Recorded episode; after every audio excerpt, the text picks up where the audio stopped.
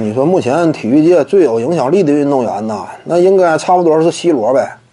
C 罗，梅西比 C 罗是差一些。你这玩意儿，你通过什么社交媒体啊，呃，整体表现呐，对不对？每一条广告的这样一种价值啊，差不多也能分析个一二。C 罗呗，在中国是不行。说实话，在中国，C 罗没有实质上特别切实的影响力。什么叫切实的影响力？就你真说。特别好使谈不到，因为目前国内有什么说什么，足球基础确实太差，青少年都不参与。C 罗影响力就算有，基本体现在哪儿呢？三四十岁往上的这个球迷，到校园里喊一嗓子 “C 罗来了”，另外那一边勒布朗詹姆斯来了，你看谁好使？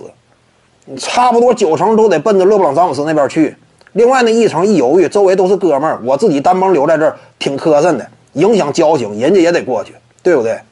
这个例子又说明什么呢？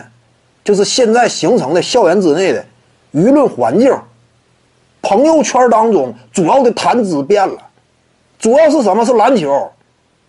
周围小孩儿，同寝室室友都唠篮球，我自己唠足球，有人跟我唠吗？这是现实吗？